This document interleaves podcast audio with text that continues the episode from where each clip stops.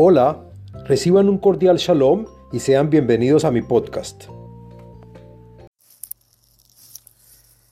Shalom Alejem. Este video y podcast pertenece a la serie del tema del libro Los Salmos.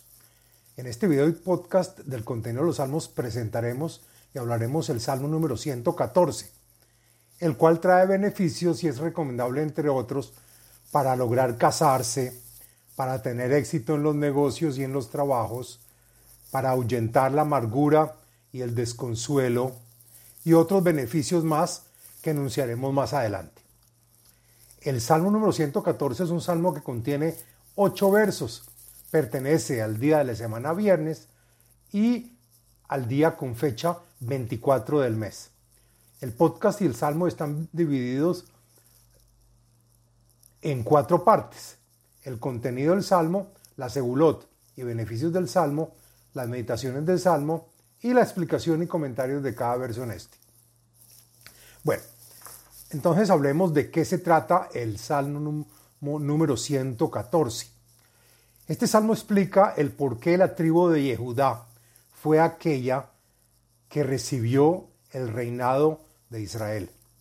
Después que el salmo anterior, el número 113, en que nos cuenta la unidad única e inmutable de Hashem y su directa supervisión y control del mundo entero. Así mismo, este salmo aquí se cuenta que Hashem remunera a sus seguidores con bondades extraordinarias y no según las leyes naturales, que según los comentaristas Meiri y el Maharal de Prague se comienza este salmo con la habilidad de cambiar las leyes naturales de la forma que Hashem disponga.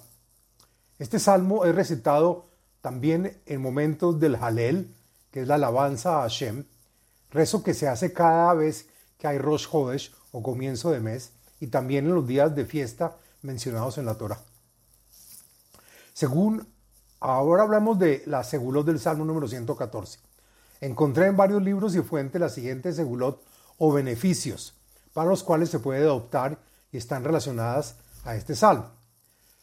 La primera es para aquel que negocia comprando y vendiendo. También se usa el salmo para ahuyentar la amargura y el desconsuelo. Asimismo, se usa el salmo para tener éxito en los negocios y en los trabajos. También se usa para que haya entendimiento y armonía entre el patrón y el empleado. También el salmo se usa para lograr casarse. La persona que se quiera casar debe decir este salmo. Y por último también se usa para la protección de los inmigrantes. Cuando una persona es inmigrante, dice el salmo, va a estar protegido. Bueno, de las, meditaciones encontré una relacionada a este salmo y está recomendada por la página de, Facebook Kabbalah y Torah en expansión.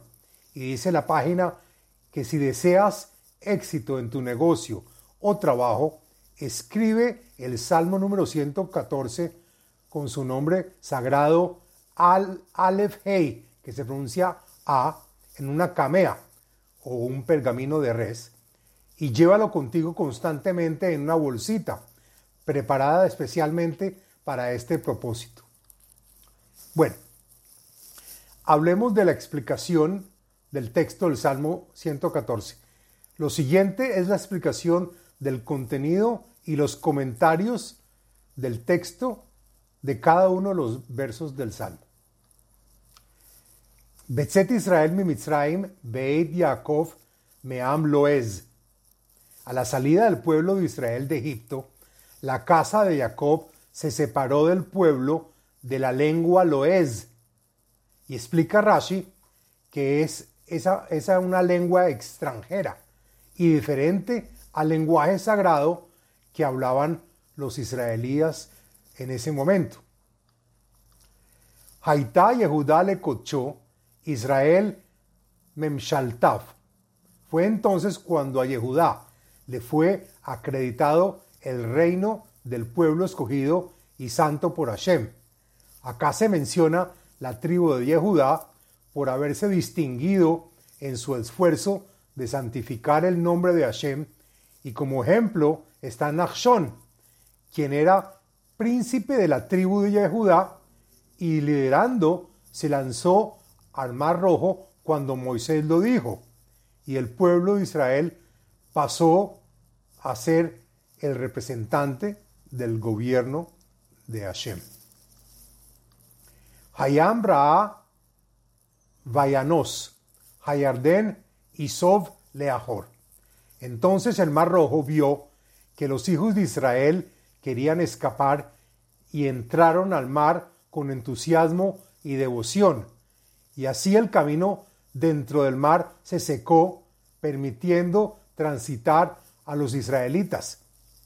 Asimismo, el río Jordán también se convirtió en territorio transitable en contra de su, naturaleza líquida, que es un río. Jeharim Ragdu Keelim, Gvaot Kebneitzon.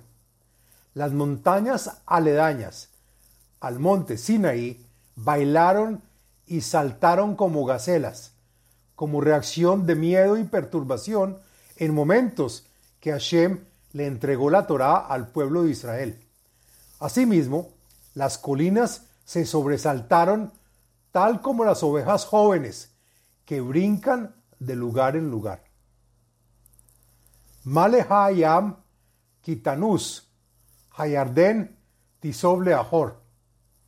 El, compositor pregunta, ¿qué es lo que ha sucedido, le ha sucedido al mar que se ha salido de su lugar y se ha vuelto continente? Y lo que sucedió también con el río Jordán que se ha replegado. Jeharim, Tirkedu, Keelim, Givot, Kebneitzon.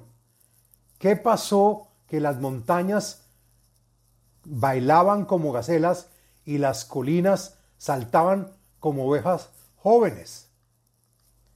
Milivnei Adon Juli Aretz, Milivnei Eloha Yaakov. Y estos responden, antes que el Señor creó la tierra, ocurrieron muchos milagros, mostrando respeto a Hashem, y él se manifestó para salvar a los hijos de Jacob. Ahofhi Hatzur Agam Maim Halamish Lemaino Maim.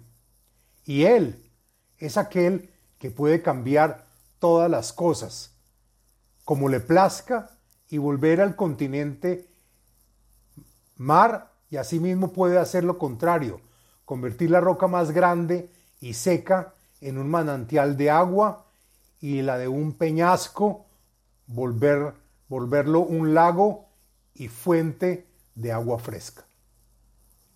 Hasta aquí la explicación del Salmo número 114 y este es el fin del podcast y video del Salmo número 114. Les habló Abraham Eisenman, autor del libro El ADN espiritual, método de iluminación espiritual. Sitio web abrahameisenman.com